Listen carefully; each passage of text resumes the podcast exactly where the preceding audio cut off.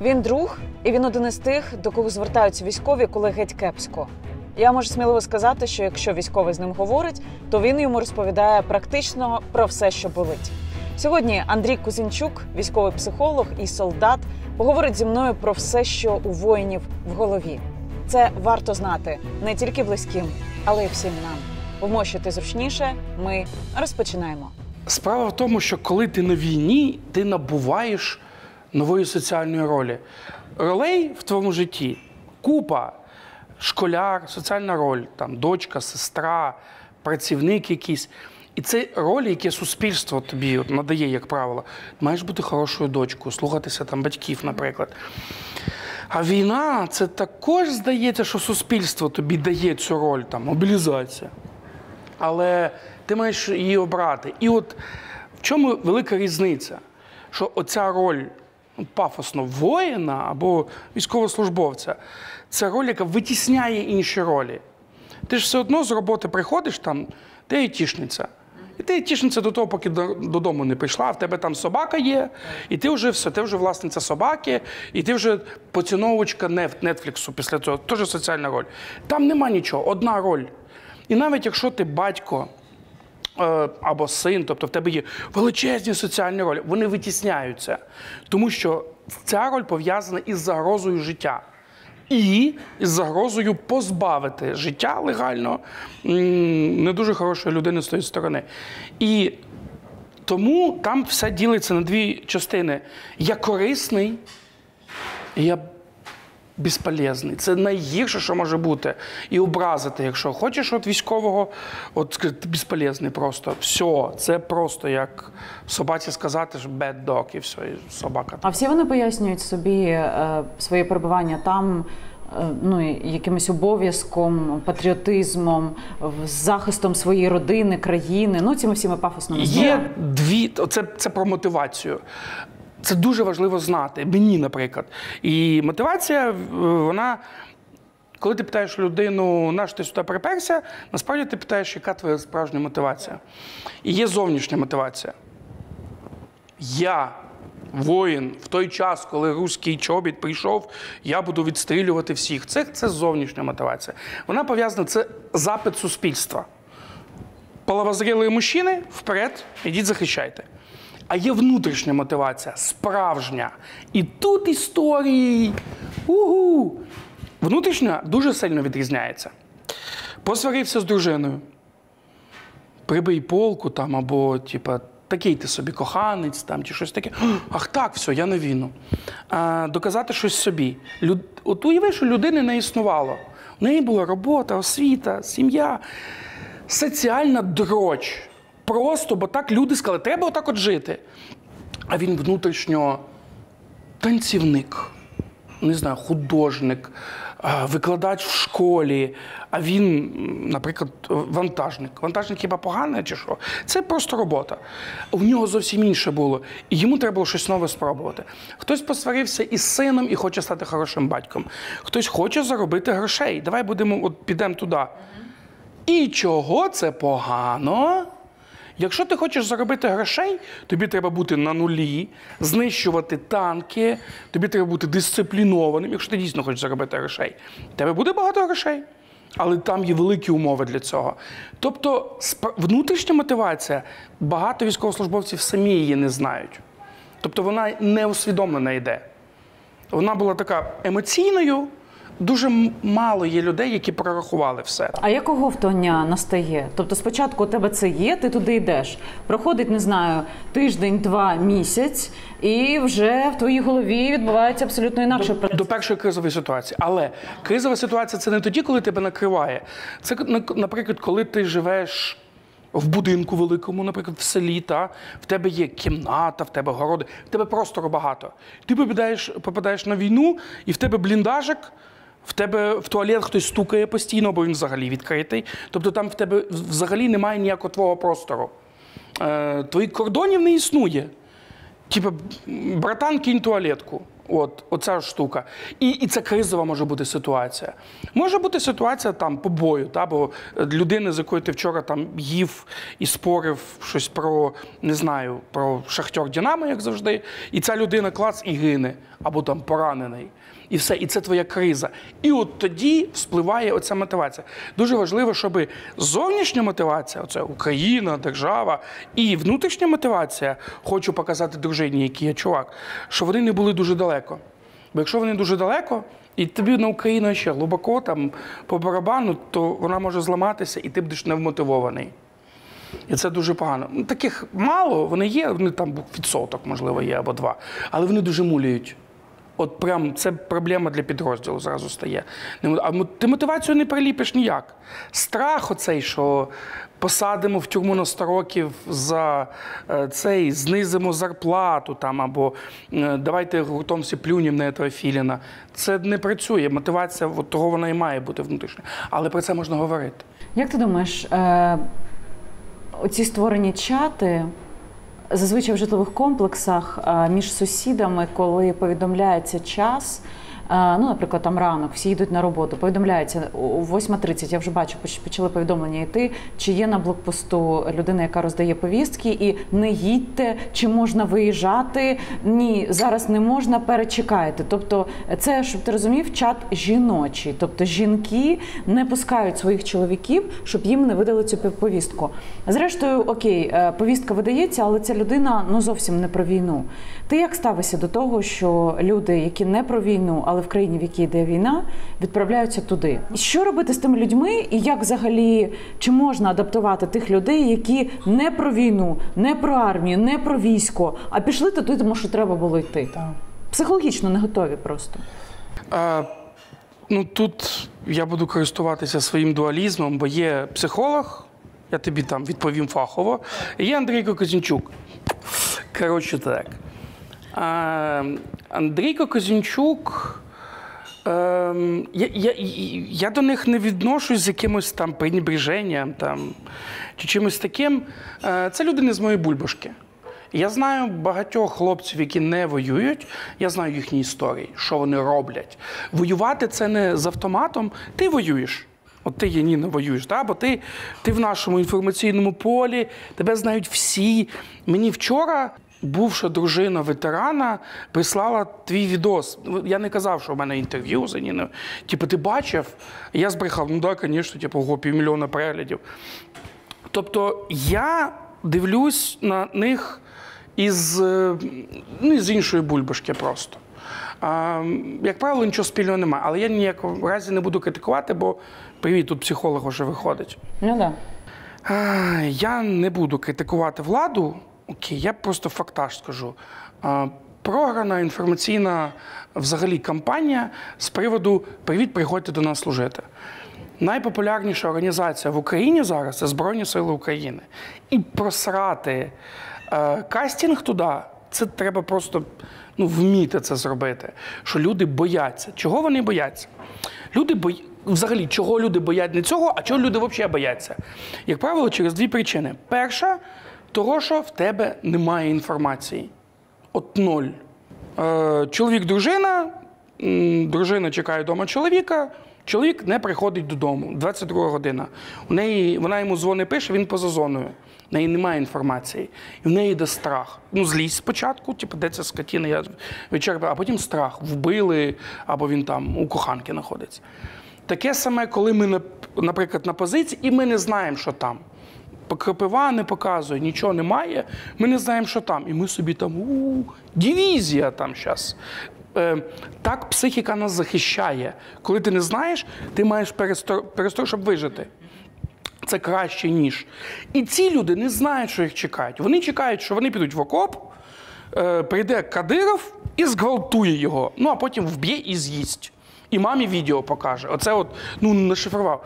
Двічі вже в мені приходили через мій YouTube канал повідомлення, що якщо мене мобілізують, ну тобто візьмуть, я покінчу життя самогубством. Тобто це принаймні контрольована смерть, а не смерть через цю штуку. І, а я навіть зробити, бо нема запиту на це. І я там кажу: ей, веди зі мною діалог, я кльовий. І от тут важливо якась інформацію подати, що, братан, по-перше, ну. Тобі ти не обов'язково попадеш туди. Так, вирогідність велика. По-друге, ти можеш бути корисний і взагалі є варіантів купа. До мене, наприклад, прийшли айтішники. Добрий день, я айтішник. А я піхота, розумієш? Я думаю, господи, я зараз цю дитину посажу в окоп, і все, БДСМ, ПТСР, все разом буде. Що ми їм зробили? Вручили в руки лептоп. Програмірують мавіки, оце як діти. Розказують, там на батарею якусь сильну треба, господи, на. Лиш би ти не балась. Дуже тупо ця людина, яка отримує повістку, вона має займатися тим, у чого в нього є навик. 100%. Але є мільярд людей, у яких навиків немає нічого. Вони ходять на роботу, вони коли шукають собі роботу, вони питають, яка зарплата, а не що робити. Ну, щоб там більш-менш. І от для цих людей вам до мене, пацани, я вас всьому навчу. А є люди, ну от я знаю, одна дуже кльова м, дівчина із багатої, дорогої тютюнової компанії. Вона там була комунікатором. Вона прийшла в МО чи в ЗСУ комунікатором. Все кльово. Поміняла Гуччі на е, піксель. От, і так, і так вона красива, і вона робить своє діло. Так, вона, вибачте, дівчина, її, скоріш всього, що не відправлять в окоп. Але модель ось така. І от мені дуже не подобається наш кастинг-директор в Збройних силах, який іноді він не шукає ключика до цього. Бо коли приходить до мене дитина, незважаючи на те, яка вона посаду займе, у нас задача, де вона буде максимально корисна. Якщо мінімальна вона всюди, welcome, фізичні роботи, то завжди є що робити. І от, от цю модель ми провтратили. Так, розумієш? це правда. Я І для мене огидно, ну я просто представляю, от е, повістку він отримає, і його до мене ведуть. І мені треба два тижні, три тижні з ним займатися, аби він зрозумів, що тут безпечно. Та, ти молодий, але тобі ніхто не скаже, слышиш ти, говно. Іди. Ні, скажу, привіт, друже. Так сталося, що ти мій побратим. І ми з тобою в в одній. Давай щось будемо робити. Ніхто тебе не буде хвалити за те, що ти лажаєш, але тебе ніхто не буде чимось напрягати. І в більшості здорових колективів так воно і є. Ми вже від совка далеко відійшли. Але люди цього не знають. І знову ж таки, але мені. Мені аргументують, а у мене є знайомий, який попав е, отак, от пішов по повісті через два тижні на фронт. Ну, є ж такі. Є. Є. От я погоджуюсь, що є. І вони свого часу зробили дуже погану службу, а потім сарафанне радіо вилило в це в цей страх. От питання, я розбирався в моїй бригаді, як так сталося. Через бардак. Ну просто Бахмут, вперед, вперед, вперед. І його запитали: ти йдеш? І в нього не вистачило е, духу, сміливості сказати, треба мати сміливість, аби сказати, що в мене її немає. Що я боюсь, тому що це соціально досі в Україні це соціально неприйнятна штука, бо якщо в тебе є страх як біологічна ознака, тут же приходить етика, сикло. Тобто, коли в тебе є страх на абсолютно нормальні речі, ну давайте, я не знаю, будемо мокрими руками в розетку ремонтувати, або, я не знаю, якісь речі. Це нормально боятися. Ненормально не працювати з цим. І я, мені дуже страшно читати оці от чатики, як ти кажеш, тому що я розумію, що досі нічого не здвинулося. І зато воєнкомів, отак, от, наприклад, де люди. При тому, що ми не робимо нічого і не кажемо, що тут кльово. Е, зараз ми з тобою пишемо інтерв'ю е, в день, коли напередодні мені написали смс-ку знайомі з координаційного штабу, обміняли 120 людей. Ура! Ми розуміємо, що це ну це реально дуже круто, коли наших міняють. Я не уявляю собі. Мені би хотілося, щоб ти зараз теж про це трохи поговорив, що ці люди пережили. Тому що всі, хто тут сидів на твоєму місці, 80% були колишніми полоненими після Азовсталі, після extraction, або просто полоненими. Тобто, і я відчуваю, що з ними відбувся, ну відбулися зміни, знаючи кількох з них до того. Розкажи взагалі українцям, що відбувається з людьми, які пережили полон. Дві речі мені треба powiedziати. Із 106 людей, яких обміняли, три мої з мого підрозділу. З поверненням, пацани! Нас чекає довге відновлення. Я прям радію це. Найскладніша для мене робота робота із тими, хто був в полоні. І я радію вперше, бо я завжди ну, працював з якимись людьми, яких я або знав. Я з ними не служив, а це мої, прямо от мої. Друге, я не був в полоні, тому я говорю із ролі, я книжку читав. Так? Тому, щоб ви не розуміли, що я експерт книжний, а не прийшов 18 пленів. Е, в чому саме велик, чому полон це так страшно? Е, ми проводили дуже маленькі дослідження про страхам військовослужбовців. Е, каліцтво на другому місці, смерть на третьому, полон на першому. Тобто смерті ти боїшся менше, ніж полону. Чого так? Невідомість? Е, ні, не зовсім так. Ти не знаєш, що вони з тобою зроблять. Справа в то, це також так, але найбільше ти втрачаєш контроль. Е, коли ти контролюєш щось, це психіка тобі каже, це умовно безпечно. Е, спати е, в, го- в гостях. Наприклад, давай light візьмемо. Тобі стелять шикарний ортопедичний матрас, шикарним простиню, як ти любиш в трансформери. Та? Тобі видають якусь там класну футболку в три рази більше і кажуть: Яніно, солодких снів. Але це не твоє. Так. І ти запах інший. да? Ненавиджу спати в гостях. Так, ну типа, іноді кажуть, що е, це не про ту тему, яка зараз популярна, що в купе я краще сплю, ніж там в гостях. Бо тут я звично. Е, тому, бо тут ти менше контролюєш. Це є найлайтовішу версію. І пішли далі. Ти не можеш знати, коли тобі їсти, бо ти у війську теж не готуєш, але ти знаєш, що є сніданок, обід, вечеря. Якщо нема, в мене є намучений, неучтений сухпай, як правило, американський, і ти контролюєш. Вбиральня, просто дивитися, сидіти, стояти, говорити.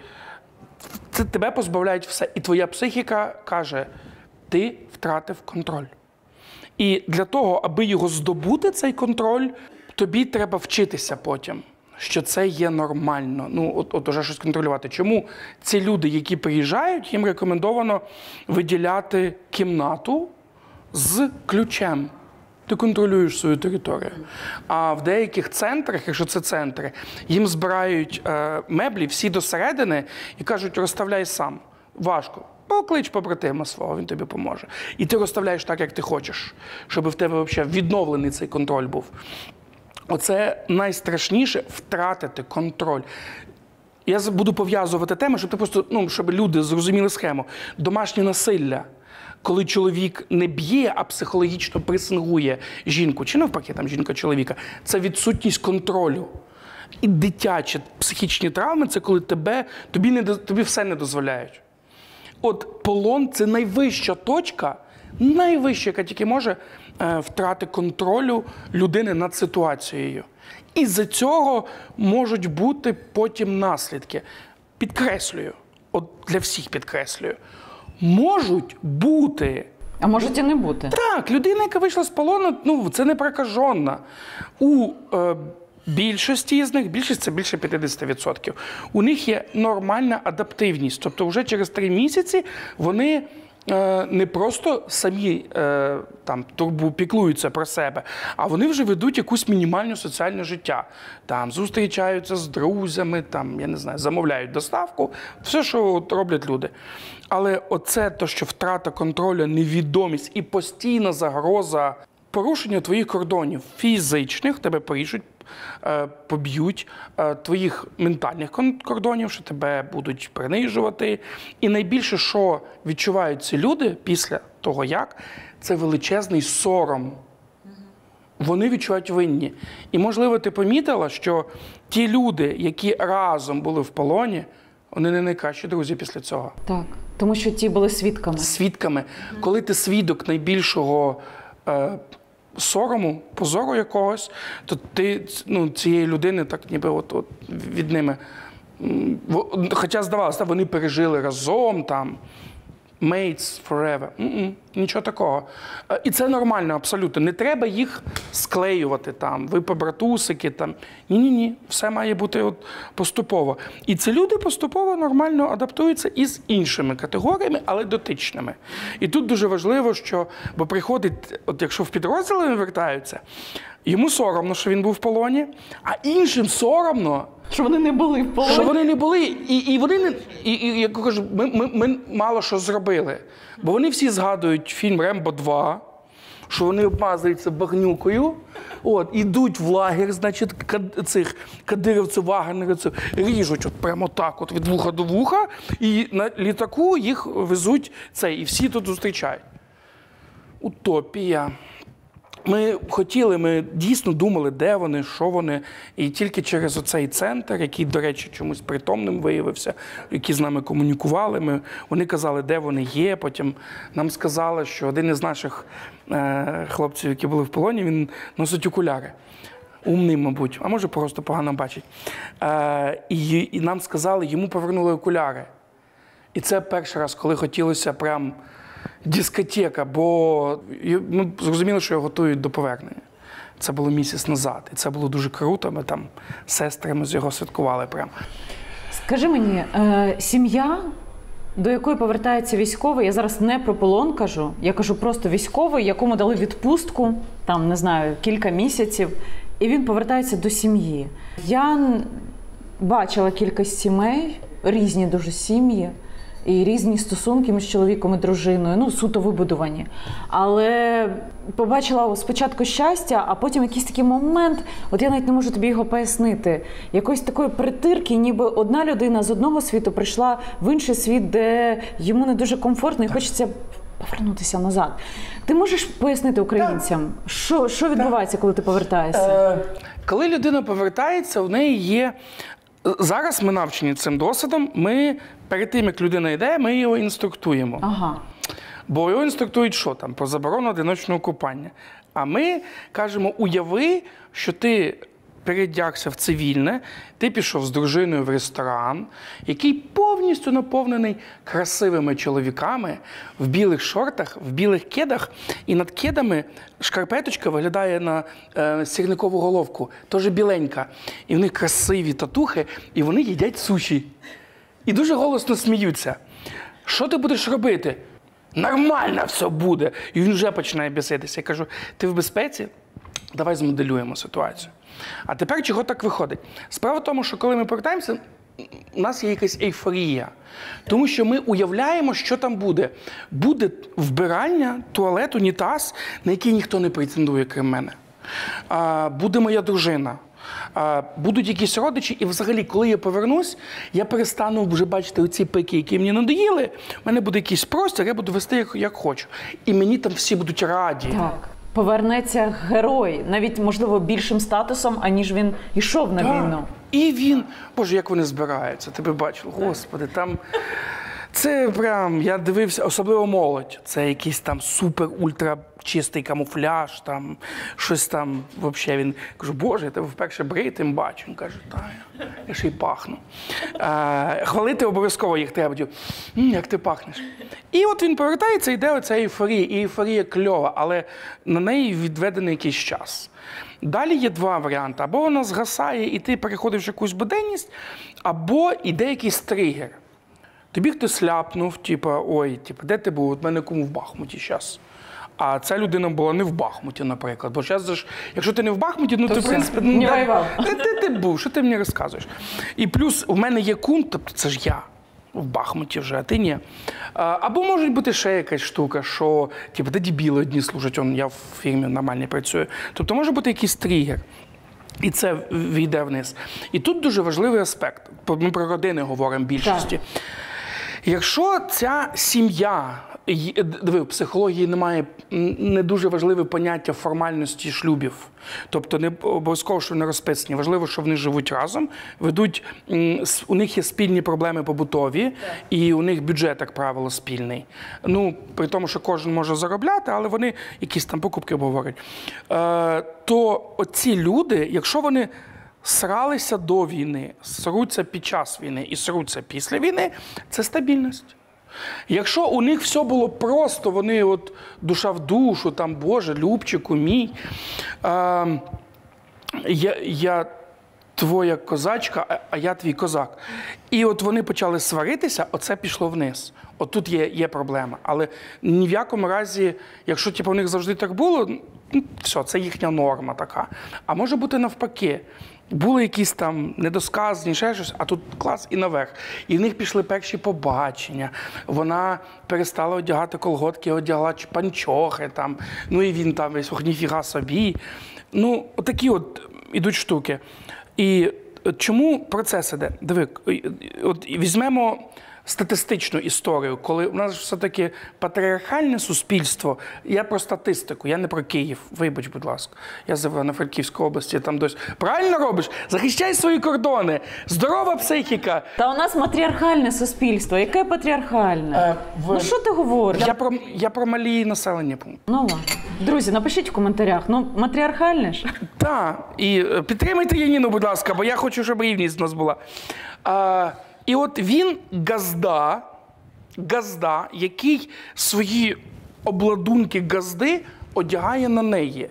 Бо ну є оці історії, що ой, вона навіть не знала, як заплатити за квартиру. Це бред. Зараз всі знають, як платити за квартиру. Але вона починає розбиратися з якимись речами, про які вона не розбиралась. Там Є така, що як тільки ти переступаєш поріг, їдучи на війну, починає капати кран.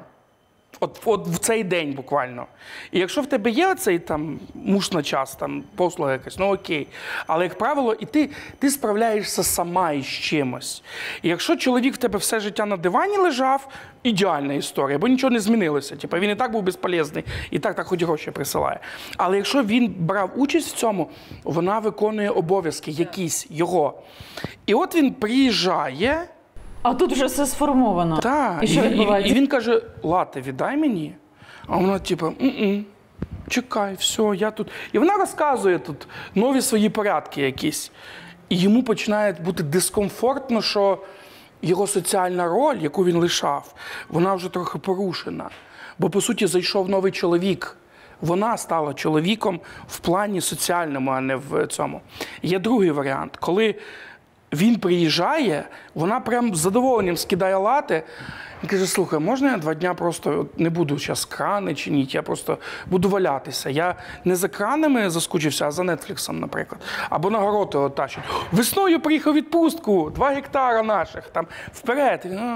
«А, там ще теща ходить. Ну, така історія може бути. І от і, із оцих от непроговореностей ролей, хто чим буде, тому що дуже багато. У нас кажуть, ну це ж очевидно, що він прийде і буде допомагати. Або очевидно, що він там не захоче брати. Не очевидно нічого. Спілкуйтеся, будь ласка. І от, от тут дуже важливо, щоб оці ролі вони були не, е, не кинуті, а віддані і прийняті. Тому що це важливо, ким вона себе відчуває. Плюс є дуже багато маніпуляцій. Вибачте, що я зараз трохи дегероїзую військовослужбовців, що я на війні, а ти вимагаєш, щоб я тобі писав, що я тебе люблю. Да, блядь. У вас стосунки, твою мать. І якщо ти раз в тиждень напишеш там люблю тебе або я ЛТ, ну, типа, це теж норм. Сердечко якесь відправ, лайк їй постав. Це нормально. Тому що в нас є особливо мій спецпідрозділ пенсія. Це капець. Мої пацани, яким легенько за 50, у них новий період стосунків. Бо ну, у нас дуже територія обмежена, і ти не завжди можеш сховатися, щоб поговорити. І я не вимушено підслуховую, але є такі речі, які я готовий розказати. Люблю тебе, сонечко, скучаю. Чуваку 50 Йому треба казати, типу, чого ти мені не відправила там, не знаю, вареників в відро, а він їй в коханні зізнається. А чому це так, Андрій? Бо йому цього не вистачало. Це не окей, коли тобі 54 е, казати своїй дружині. Якщо ти з Миколаївської області і ти кажеш своїй дружині, я тебе люблю, то ти каблук кончений. Сука, нельзя так надо в їжових рукавицях. І я такий, типу, звідки ви це взяли взагалі? Ви в курсі, що слухай, у нас, у нас була велика історія. Ну, вона це ж не тільки мого підрозділу. Не знаю, наскільки це тебе в ефір буде формули. Історія про кунілінгус, розумієш? Що, Ні, розкажи, за, розкажи. Зашквар не зашквар. І я, типу, та це круто, типа. А, ти, не можна так. Я ну чого, чого, ні? І, а пояснити вже ж ну, не можна, ну, бо, бо, бо так прийнято. А ви про це говорите, до речі? Про секс? Так, в двох іпостасях, типу, Я тут взагалі всіх. І друга, типу, та я там, це саме. Це у нас з Матішем є тема, що я е, е, цей скоростріл однопалочник, знаєш, типу, і, і, і моя фішка секс із жалості. Е, то інші, ну, ми, ми про це говоримо, бо. Ну, бо це нагальна тема, і, і, і про це якраз можна поговорити. І, і, нам, і дуже мені приємно, що там іде мікс, бо у нас є там 21-річні джентльмени, є спецпідрозділ пенсія. І ми говоримо на рівних. Тобто у нас немає давай, записуй, іначе як надо там. Значить, роздягаєш, там, ні, у нас такого немає. І навіть якщо хтось розказує якусь там героїчну е, історію, то ну, його треба підтримати. Цій людині не вистачає цієї підтримки. Ну і плюс, в мене дуже притомний командир, він дозволяє, якщо приїжджає дружина або girlfriend, е, поїхати в ближчий мегаполіс до там, де є якийсь готель, що він тебе був. Тому що це, вибачте, біологія, це не психологія. І якщо він ну, цього не буде, до речі, мало хто користується цим. От. Чому? Я не знаю. Ну бо тут розумієш, в чому суть? Є дозвіл на це. Тобто ти можеш це. Якби не було дозвілу, то. М, бо От в 14-му у мене по-іншому все було. Там, там не було заборони, але про це не говорили. Отак, от, просто. І то був такий жорсткий Донбас. А зараз вже більше варіантів є. Скажи мені, е, оці дзвінки на нашу лінію, і, в принципі, опція під назвою суїцид, про яку зараз не прийнято говорити, е, в армії це є. Е, ну, ці намагання, це бажання це здійснити. Е, причини цьому ти можеш назвати? Які вони? Ну, ну, є загальна формула, вона дуже загальна і дуже ні о чому, але вона якось проливає світло. Кількість твоєї, твого життєвого ресурсу, твого, твого ментального от, позвоночника менша, ніж кількість, ніж маса проблем, які на тебе навалилися, і ти не можеш ну, ніяко зібратися, і в тебе є ще життєво обов'язково в тебе має бути парадигма, що е, жаліються слабкі лишень, а ти сильна людина. Гнучке гнеться, е, це ламається, а не гнеться. Е, це приходить буквально, що от у людини є оці проблеми. Диви, суїцид ніколи не буває через одну подію. Ну, наприклад, дівчина кинула воїна. Це і він після цього зробив щось з собою або намагався зробити. Оця подія стала краплею останньою в його життєвій штуці. Чому так? У нього було мало якраз підтримки. Ми не навчились просити допомоги чи підтримки. Мені треба твоя підтримка. Я хочу твоєї уваги. Мені треба з тобою говорити, а ти маєш мене слухати, махати головою і раз в три хвилини казати ти красавчик. От ми не звикли до, Так, до, до, правда. до такого запиту. Це правда, є таке. І, а, а ще буває таке, ти розказуєш якусь свою історію, яка тобі, ну все, в тебе там, ти в караулі або просто в курілці, і ти розкажеш якусь історію, і твій співрозмовник каже: А, ну прикольно, але ну це фігня. От у мене була історія. Він взяв і одним от прямо фу, обезцінив от вся, всю твою біду. А в тебе історія може бути з його точки зору така легка. Посварився з дівчиною. Типу, братан, 18 років в шлюбі. Ти розказуєш мені, от я зараз розкажу. І оці суїциди, як правило, нема ж ніякої формули. Най... То, що легше всього пояснити, Честер Беннінгтон. Е, у нього є відос за день до його суїциду. Він з дітьми і з дружиною бавляться. Тотальне щастя у нього на обличчі. Наступний день суїцид. Бо, ну, типа, Курт Кобейн там інша історія, Честер Беннінгтон абсолютно інша. І отут також, бо коли ти питаєш, що там сталося, то всі кажуть, взагалі непонятно було. От непонятно. Та вже потім, Боже, він був якийсь вроді би відлюдькуватий або не хотів розказувати свою історію. От у них у більшості, що вони не розказували свою історію. Один був випадок, правда, що ми підозрюємо, що там був больовий синдром. От його боліло фізично, він був на болеутоляючих легальних, і потім вони в нього закінчились. П'ята ранку шукає їх, немає. Шоста ранку постріл. Все, суїцид. І бо довго-довго йому треба було перервати біль. І він попробував все. І це було останнє. Він її перервав таким чином. Немає якоїсь спільної штуки, що от якщо ви зробите ось це, крім давайте вчитися спілкуватися, давайте вчитися підтримувати безумовно. Ми не знаємо, скільки, скільком людям ми врятували життя. Про- Простим цим питанням, як ти? Виглядаєш як шматок лайна, але я тебе люблю. І все. І ми беремо цю черпачок від цього переповненої чаші і забираємо. І так поступово. Тому що м, портрет суїцидника не має цього, що я обов'язково буду всім говорити, що там, там до суїциду залишилося дві години. І є ще одна штука, про яку варто м, сказати, до відношення до скоєного суїциду. У нас і християнством, і, наприклад, в Азові мені от сказали командири, що ми дуже злимося на тих людей, які покінчили часу. Ми злимося, бо вони слабаки. Це їхня інтерпретація така. Е, Я читав канадські труди е, з приводу суїциду. Вони подають своїх суїцидантів як люди, які не пережили війну. Тобто це теж там втрата, грубо кажучи, від війни. Він не пережив це. З більшою повагою. Тут, тут головне не переплутати. Не, типа, це ок, суїцидьтесь, а якщо вже це сталося, то я поважаю цю людину, я розумію, наскільки це було складно. І нам не вистачає, нам не вистачає комунікацій. От просто комунікацій, щоб їх того ми і робимо. Працюємо із неформальними лідерами, які можуть зібрати курілку, анекдоти, там що завгодно. Бо це, це також ну, е, культури. е, Ходити до психолога Її немає. її ще немає. От і нам треба зробити культуру, хоча б говорити про це. І слухати також, не обесцінювати цю історію. І було б здорово, бо знову ж таки в цих же центрах відновлення там працюють з ветеранами, які будуть працювати з ветеранами. Та ж гаряча лінія. Та це в тому числі ветерани, які мають свою історію, які навчені комунікаціям. І також і на цю гарячу лінію попадуть через ломів військових.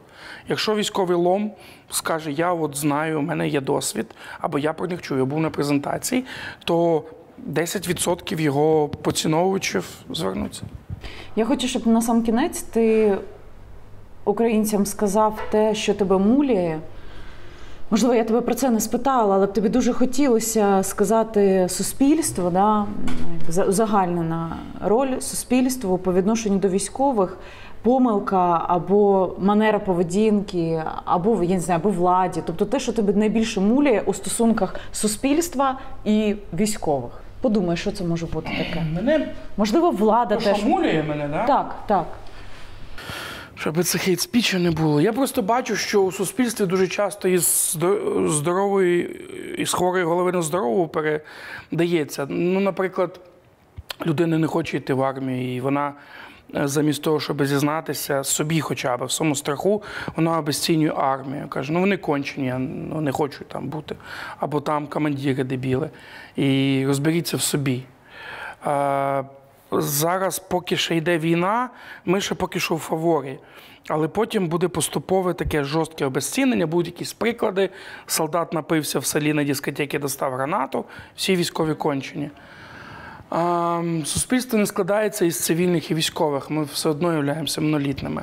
І для нас дуже важливо, аби в- ми, суспільство, себе удосконалювали. Це мій саме основний меседж.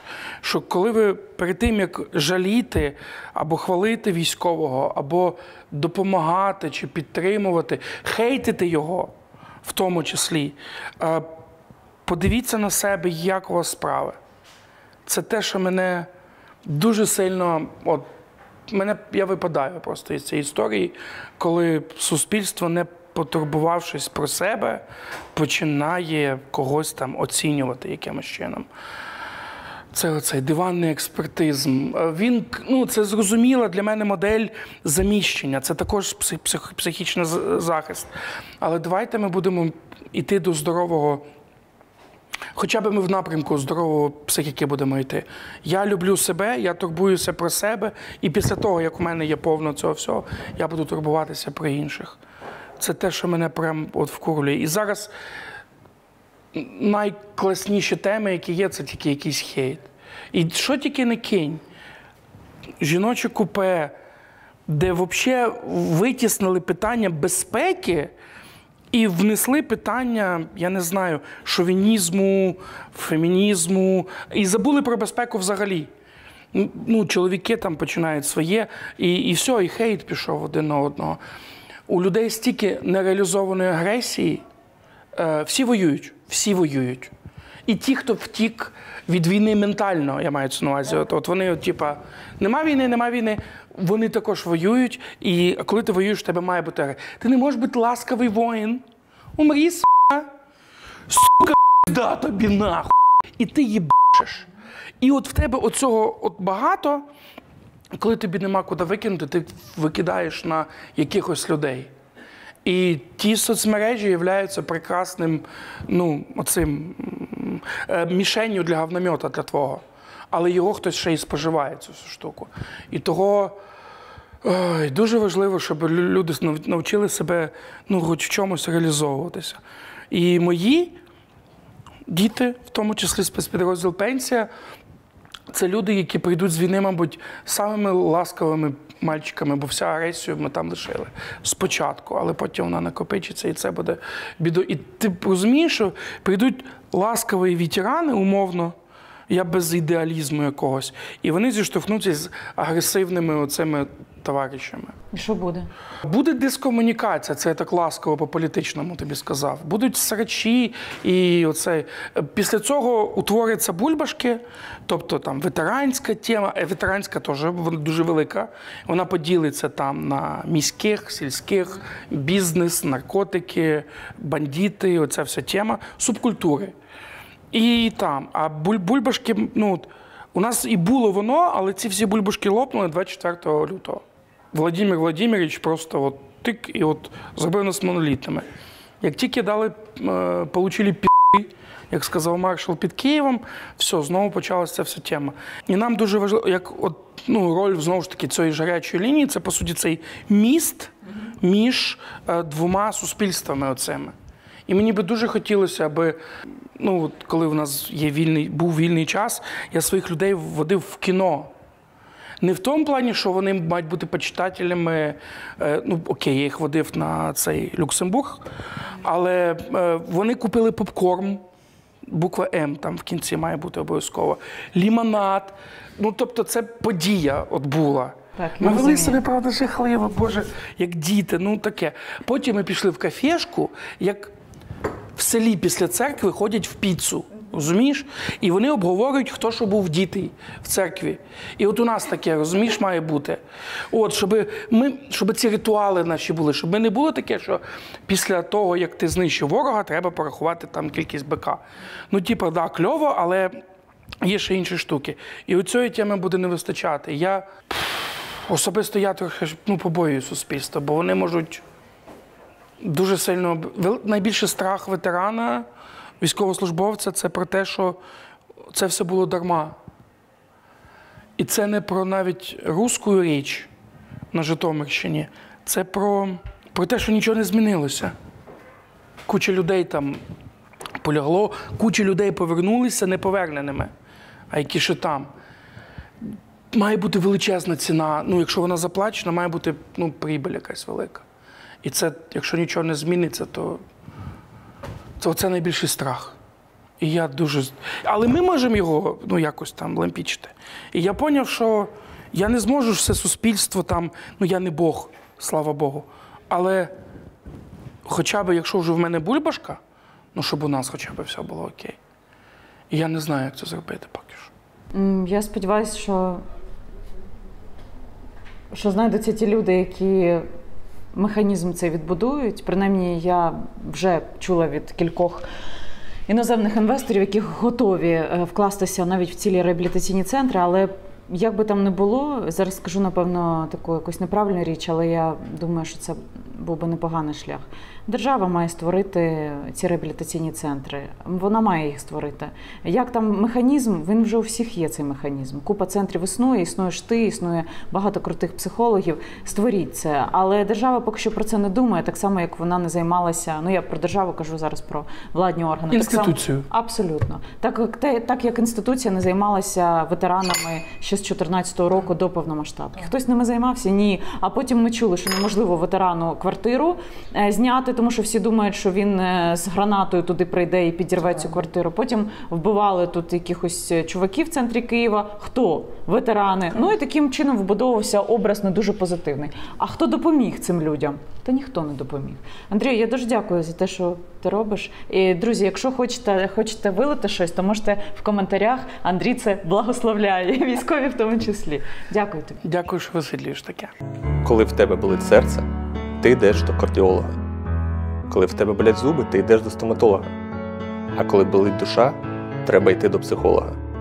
І в цьому немає нічого стидного, це не соромно, це правильно. Заради тебе і заради твоїх близьких. Тобі є кому розповісти.